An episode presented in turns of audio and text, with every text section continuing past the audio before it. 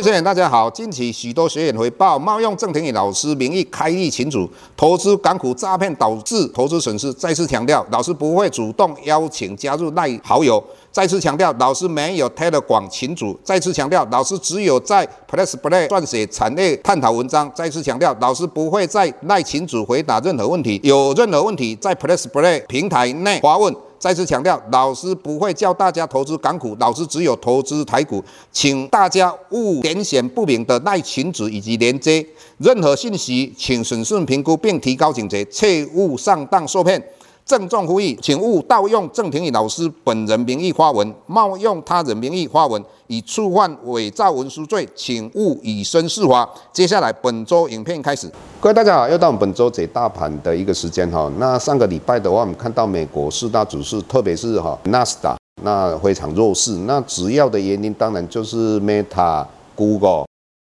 以及 Nvidia 哈都非常的弱势。那 NVIDIA 最主要原因就是中美之间的晶片禁令哈，当然这个影响到台股，那台股的话也相对弱势。那当然台股会弱势的原因就是这些前值股往下跌，其中一个台积电哈。那本来我们认为说台积电这个礼拜相对扣底的位置大概就是在五百六，如果说能够很顺利的随着美国股市如果往上的话，那应该台积电。应该有机会站上季线，季线往上扬。但是各位投资人也不用太灰心哈。以目前台积电下个礼拜它扣底的位置越来越低，那越来越低的状况之下，只要美国的股市稳定之后，那台积电的股价能够站稳五百六的话，我个人认为，或许下个礼拜的话，整个情势就有所改变了。那接下来我们再跟各位谈到。外资在期货里面的净空单，过去三天的话，外资先补了空单大概三千多口，那星期四的话又增加空单四千多口，那今天星期五的话，外资又减少净空单三千多口，那这个也就代表，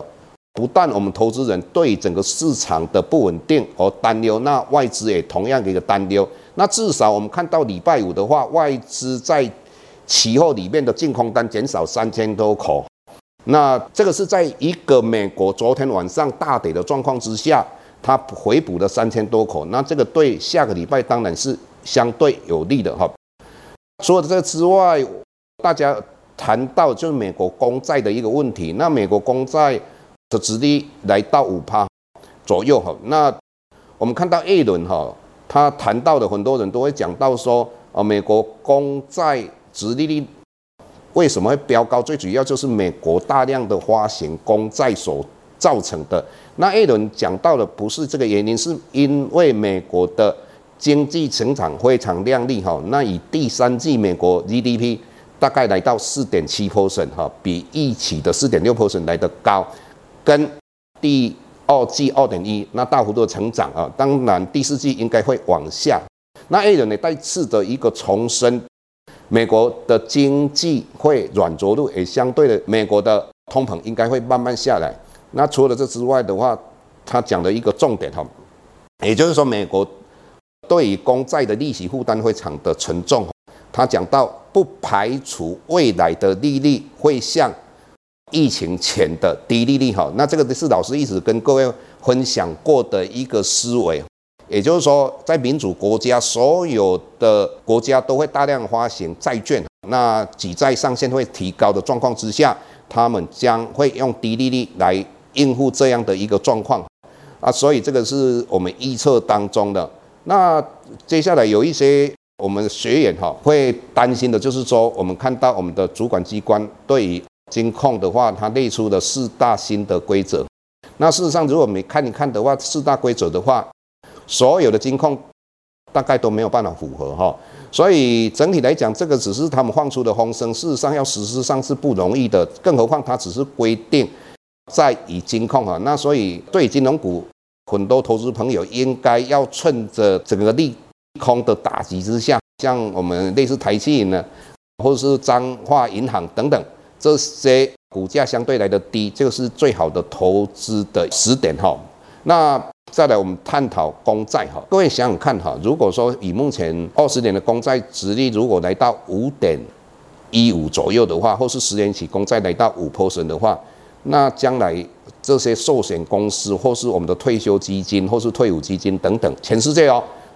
都应该会抢着要哈。各位，你想想看，以目前的，你如果去投资房地产，你的投报率。一般来讲，大概三趴或是两趴，投报率相当的低。那将来这个房地产会不会涨？以目前全世界少子化的状况之下，那目前房地产的价格都相对在高点，也就是说，将来的房地产也不太会跌，也不太会涨。但是投报率很低的状况之下，我们刚才又呼应了 A 轮讲到了未来的利率有可能像疫情之前的一个低利率。那在这种状况之下，只要一个时点的一个转折，那很多的这些。退休基金或是我们寿险公司就会抢着这些债券哈，所以五趴左右的殖利率不会存在太久的哈，这一点跟大家分享。那如果你对于我们产业要更了解的话，那各位可以订阅我们的平台哈，谢谢各位。